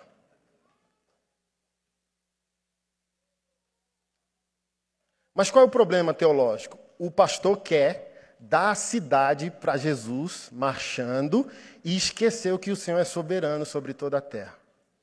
Vamos lá, um texto bíblico. Os discípulos chegaram para Jesus e disseram: Jesus, a seara é grande, os trabalhadores são poucos. Alguém lembra da continuação? Rogue ao Senhor da seara que envie trabalhadores para a sua seara. Como assim Santa Catarina vai ser do Senhor Jesus se ele diz que já é dele a seara? Até o, o problema está sob controle. Eu tenho que descobrir qual é a minha posição no plano dele. Mas Santa Catarina, Distrito Federal, Rio de Janeiro, do jeito que está, São Paulo, faixa de Gaza, qualquer lugar nesse universo tem dono. Então nada do que eu fizer vai ajudar Jesus a ter governo, porque ele já tem governo. Então, gente, ó, você está vendo? É o problema central da revelação de quem ele é. Ai, é o Deus de amor que está precisando da tua ajuda, que conversa, ele é esse soberano que a gente começou lendo esse texto magnífico, cristocêntrico, dizendo: a palavra de Deus montada num cavalo branco, aniquilando todos os seus inimigos, quer anjos, quer seres humanos, triunfante, esmagando as uvas no lagar da furiosa ira de Deus. Como que eu posso ajudar essa pessoa que tem controle sobre tudo? Sobre mim e sobre todos. Então, o problema da revelação da identidade, eu tenho que fazer a marcha para ajudar o Deus fraco. Até o Hulk entendeu isso. O Loki chega lá e ele, quem é essa magricela gritando aqui? É o filho do Deus Odin irmão do Deus Trovão. Aí o Hulk pega ele pelo braço, blá, blá, blá. Deus fraco. É assim que a gente está se comportando como evangélico. Vou fazer a marcha para Jesus para ajudar o Deus fraco que eu sirvo. Quando a gente deveria estar tá gritando: tire o presidente desse lugar. Assinem contratos reais. Pague o que assinou, faça o que está escrito, honre a sua. Pelo amor de Deus, não misture as coisas. O rei está afiando o arco. Se arrependam, se realinhem. Presidente, vá fazer política ali na Baixa da Égua. Não use a igreja para isso. Pastores, não entregue os púlpitos aos políticos. Ei! E gritar porque a gente está. Gente, vocês estão muito pacíficos. A gente deveria estar em guerra porque está em jogo o destino eterno das nossas almas e das almas das pessoas que estão ao nosso redor. E a gente tem aceitado e tolerado tudo. E eu estou falando isso como um bolsominion, olha que interessante. Então, nada que, do que eu estou dizendo, eu estou dizendo contra a possibilidade desse projeto, que para mim faz sentido para a igreja. Mas eu estou dizendo os, os meios não são lícitos, os meios não são adequados. Igreja não é palanque, assim como o pastor não prega em parlamento, político não sobe em púlpito, político não pega microfone em igreja, político não interfere no sagrado. Porque se entendêssemos quem é Jesus, não permitiríamos. Porque a nossa igreja não permite. Porque sabemos quem é Jesus. Como? Vem um político aqui, eu vou mandar subir aqui. Eu tenho medo desse dia. Você não lê? Os seus olhos são como chamas de fogo. E eu fazendo negociata com um político que vai usar a igreja para voto. para projeto político.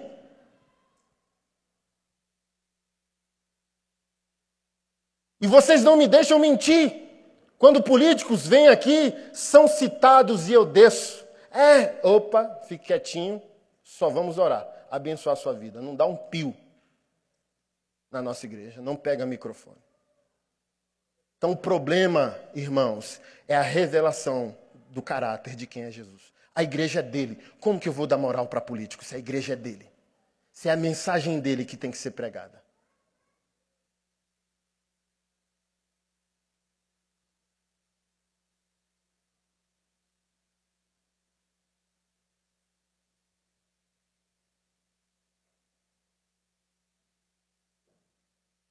Aquele, verso 4, que é a palavra possui a vida e a sua vida trouxe luz a todos. A luz brilha na escuridão e a escuridão não consegue apagá-la. Como eu disse a vocês, volta o slide, por favor. Jesus existe antes da existência. A primeira referência, Apocalipse 3:8, e o Cordeiro de Deus foi imolado antes da fundação do mundo. Isaías capítulo 9, verso 6, Jesus é o príncipe da paz. João capítulo 5, verso 26 vai falar sobre isso. Hebreus capítulo 3, verso 8, aquele que era, aquele que é, aquele que adivinha, aquele que é ontem, hoje e será eternamente. Então dá o sentido de existência plena e total de Jesus e não apenas neotestamentária. E em João capítulo 1, verso 14, está escrito que o Verbo se fez carne e habitou entre nós, e a palavra grega para habitar é a palavra esqueno, literalmente tabernacular, montar a tenda.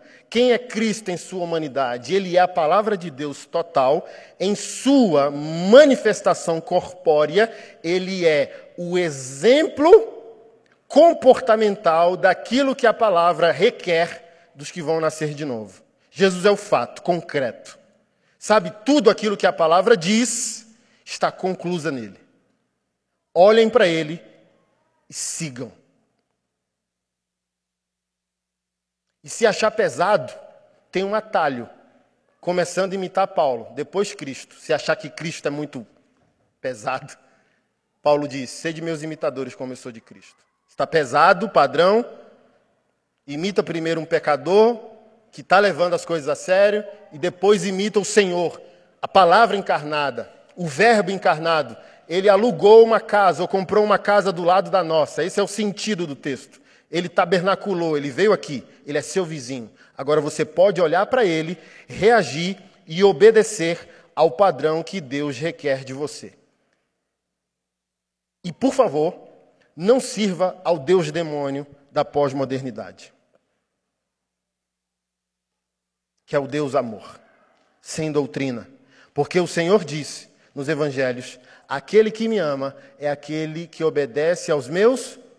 Acabou. O amor de Jesus não é um amor destituído de doutrina. Se me ama, me obedece. Pode passar o slide, por favor?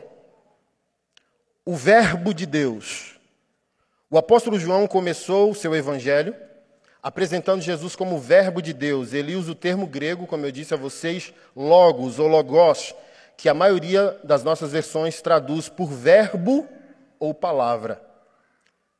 O pensador Heráclito, no passado, disse o logos, não falando de Jesus, porque o logos também era um termo filosófico no passado, usado muito na filosofia. Heráclito um pensador e também filósofo, disse: o Logos era um princípio divino que governava o universo e impedia que o mundo se tornasse um caos.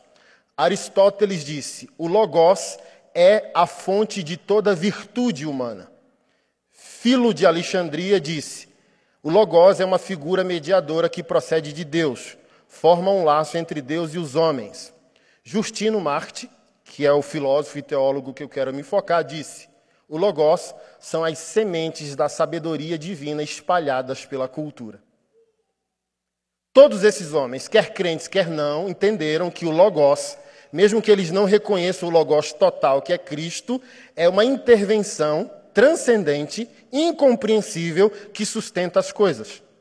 Está comprovado que a, a, a, criação do universo foi também por meio de ondas sonoras. Isso te remete a alguma coisa em Gênesis 1? E disse Deus.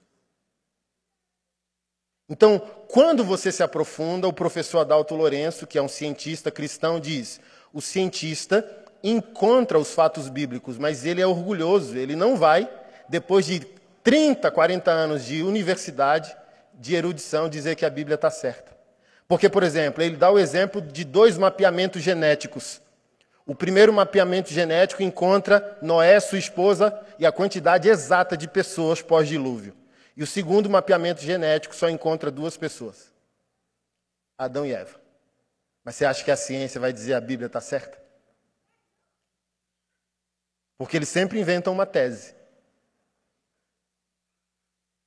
para macular o Verbo de Deus.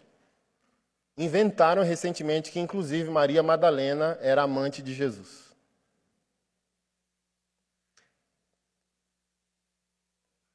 Mas vamos para Justino Marte. Pode passar o slide. Os cristãos podiam encontrar lampejos da verdade divina por toda parte, ou seja, na filosofia secular da Grécia. É a doutrina do logos espermáticos, palavra germinadora. Espermáticos de esperma mesmo fecundar, gerar, produzir. Nós recebemos o ensinamento de que Cristo é o primogênito de Deus e indicamos que ele é o Verbo, do qual todo gênero humano participou. Portanto, aqueles que vivem conforme o Verbo são cristãos, quando foram considerados ateus. Como sucedeu entre gregos como Sócrates. Com efeito, tudo que os filósofos e legisladores disseram e encontraram de bom foi elaborado por eles pela investigação e intuição natural, conforme a parte do verbo que lhe coube. Todavia, como eles não conheceram o verbo inteiro, que é Cristo, eles frequentemente se contradisseram uns aos outros. Portanto, tudo o que de bom foi por eles produzido pertence a nós cristãos, porque nós adoramos e amamos depois de Deus o Verbo, que procede do mesmo ingênito e inefável. Todos os escritores só puderam obscuramente ver a realidade graças à semente do Verbo que neles era ingênita, natural. Estavam com eles. Fred Mercury. Ele tem um logos, como eu disse, o que a gente vai chamar de graça comum. O que Fred Mercury fez é dom de Deus. O que ele viveu, não. Percebe a diferença? O logos espermático, quando ele diz que o, o secular é cristão, na atuação e não na natureza. Porque ele diz: como eles não recebem o total, eles não vão conseguir nascer de novo.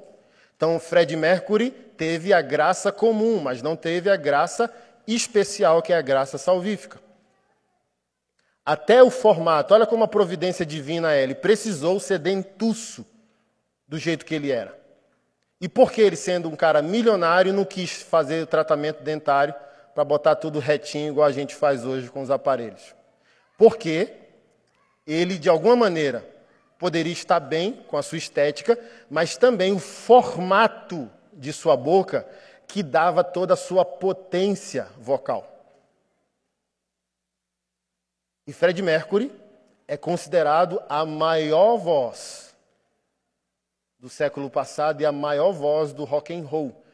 Era uma voz capaz de tocar todas as entonações. E quando eu assisti o filme, eu chorei, já falei isso aqui para vocês, quando ele responde para a namoradinha lá, quando ele tentou ser machoxô, né? E não conseguiu. A namoradinha perguntou: O que você sente quando você está diante do seu público?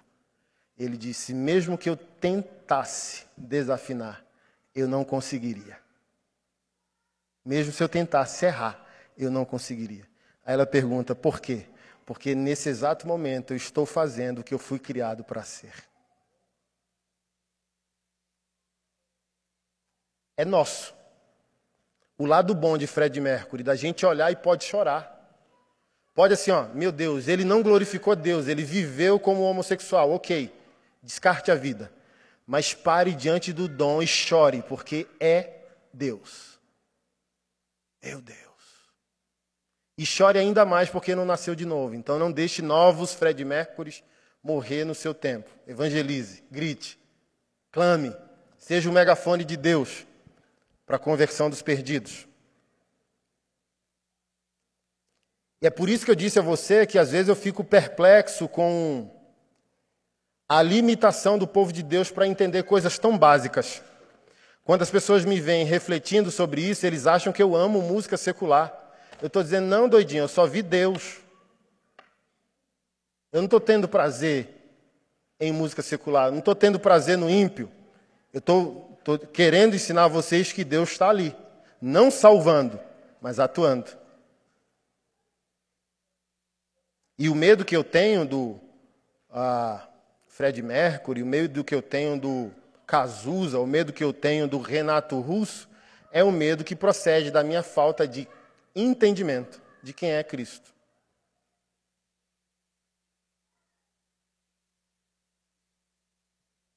Porque onde eu sei, onde eu entendo quem é o Filho de Deus, tudo tem que frutificar. Se eu entrar no inferno, eu volto com almas. Porque eu tive a revelação de quem é o Filho de Deus. Então, estamos empobrecidos como evangélicos justamente por falta dessa revelação. Congregamos, nossas igrejas estão grandes, atrativas, com muitos programas. Mas a pergunta é: onde está a pessoa de Cristo em tudo aquilo que estamos fazendo? Isso é tão provável que, mesmo congregando bem, adorando bem, com tantas bandas boas, tecnologia e tudo mais, não conseguimos interferir nos índices da cidade. Ou seja, como Paulo disse aos Coríntios, capítulo, a primeira carta dos Coríntios, capítulo 11, sobre a ceia. Vocês se reúnem para mal. Vocês estão saindo pior do culto. Vocês chegam ruim, sai pior. Porque vocês não estão entendendo o objetivo das coisas. Porque onde Cristo é revelado, haverá uma mudança pessoal e uma mudança de índices sociais. Se as pessoas estivessem conhecendo Jesus, eu não precisava escrever um livro chamado Redenção Familiar. Fiz mês retrasado com aquela 15 anos de casamento e a gente entrou, a gente suspeita que entrou, que a gente briga em entramos ou não entramos? Se entramos, e ainda estamos em dúvida se entramos no gabinete pastoral, foi uma vez. Uma vez. É porque eu sou bom? É porque ela é boa? Não. Só de duas pessoas nesse mundo eu tenho medo, de Jesus e da Keila. Braba. Braba, braba, braba, braba, braba. Então eu pianinho na linha para não ter estresse. Uma vez. Não é porque a gente é santo ou melhor que você ou somos pastores. É porque há a revelação de quem é Cristo. Isso resolve as crises. Tem crise. Tem dias maus de um querer pular no pescoço do outro. Mas assim, ó, quando a gente trama, a revelação assalta. Jesus é o Cristo, Filho de Deus. E se eu sou dele e ele me redimiu, por que, que eu quero pular no pescoço da minha esposa? Ontem mesmo, eu estava de manhã chateado. Saí sem dar um beijo. Mas na metade do dia eu falando, que idiotice, né? Assim, ó, eu saio de casa sem dar o beijo por protesto. Vou protestar, estou chateado. Mas aí, você vai, vai ficar na marra? Porque você entende que, como homem que nasceu de novo, você vai precisar voltar, encarar o fato. Se tiver que pedir perdão, vai. Se tiver que botar o fato para o outro se arrepender, vai. Aí eu, assim, ó, fiquei tão resolvido pela muqueta que eu levei, o jab direto que eu levei de Jeová, que assim, ó, nem DR, porque eu queria uma DR. Eu acordei, sabe, com o pé esquerdo, Eu falando, não, eu quero uma treta hoje aqui nesse casamento. Tem, você tem esses dias, não tem? Já está tudo bom demais, eu quero um problema. Aí quando eu saí, eu falando bem assim, ó, que idiotice, sair sem beijar para dizer, para deixar ela na dúvida, assim, ó. Meu Deus, ele me beija, me chama de cremosa quando sai, saiu sem falar nada. Não, saí protestando, para ela ficar lá mesmo perturbada. O que está acontecendo? Para eu chegar em casa e ela tá perturbada e vir com um charminho e eu na marra, sabe? Lá na cozinha, oi meu bem, aconteceu alguma coisa, eu queria ir, eu, ah, jogador caro, não. Conte, sabe? Aconteceu nada. Tipo assim, ó, não tô nem aí.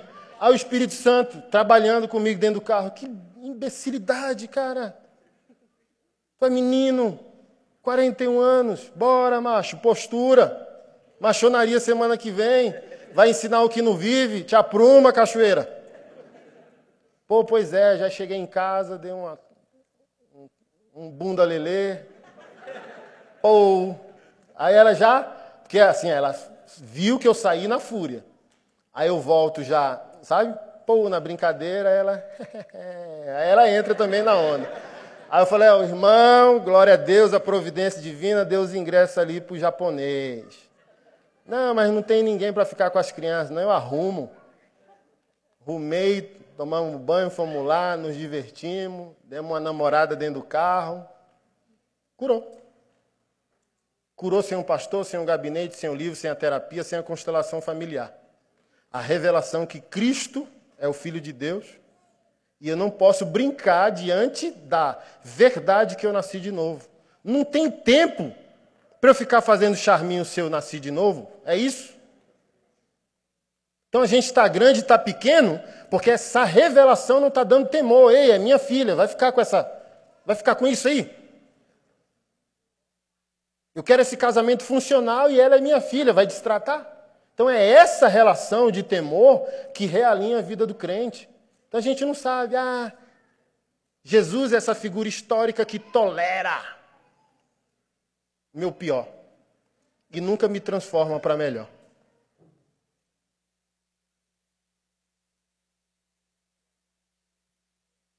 E a gente colhe essa igreja infantil, onde Vamos lá. E eu preciso, eu sou seu pastor, eu preciso fazer essa crítica. Estamos com esperança redentiva em Bolsonaro. Por favor, se arrependa. Não confunda as coisas. Um projeto político que dê apoio à igreja ao seu plano moral é uma coisa. Apoiar um homem que subjetivamente você está dando a ele o poder de resolver o que não cabe a ele resolver é idolatria. Porque ele, no seu planejamento conservador, pode frear uma pauta de esquerda, mas ele não te torna um marido melhor. Não coloque toda a força em algo que não pode redimir, porque tudo passa. Tudo passa.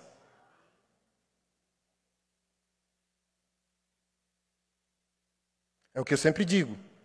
Se é, acho que deram até um nome. Eu fico triste demais com isso. É o bolso-cristianismo. Que dor. Que dor, que dor, que dor, que dor, que dor. Que dor. Não é isso, irmãos. Centraliza Cristo na tua doutrina. Centraliza Cristo na tua interpretação de mundo, coloca a política no lugar dela, não coloca a política na tua fé, não coloca a política no teu coração, não coloca a política na tua esperança, não coloca político na centralidade que pertence só ao teu Deus. Uma coisa é uma coisa, outra coisa é outra coisa, não misture as coisas. Porque a pergunta que eu fiz de manhã eu volto a fazer aqui. Esse bolso-cristianismo está dizendo que o problema do mundo é a pauta gay. E se a pauta gay acabar, você vai deixar de consumir pornografia? Se a pauta gay acabar, isso te faz um marido melhor, uma esposa melhor, uma pessoa melhor?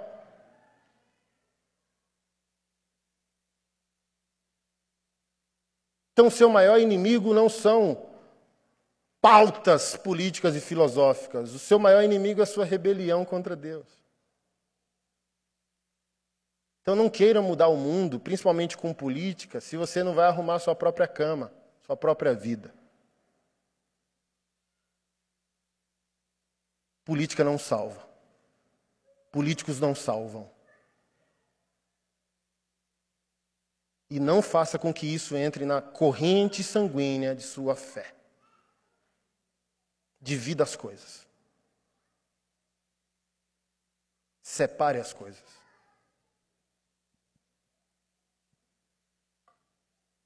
Porque até o poder do testemunho estamos perdendo porque misturamos as coisas. Estamos impossibilitados, impossibilitados de pregar a boa nova do Evangelho, porque para ser crente tem que ser bolsonarista. Acabou, você perdeu o ID. Gente de esquerda é do diabo, gente de esquerda está condenada ao inferno. Gente, acabou, acabou. Você colocou a fé evangélica no lugar de validação político. Só é evangélico quem abraçou esse projeto político. E quem é cristão e apolítico? Quem é cristão e não crê em nada em política, nem em um e nem em outro. Porque a validação da nossa fé não está num projeto político, está no novo nascimento.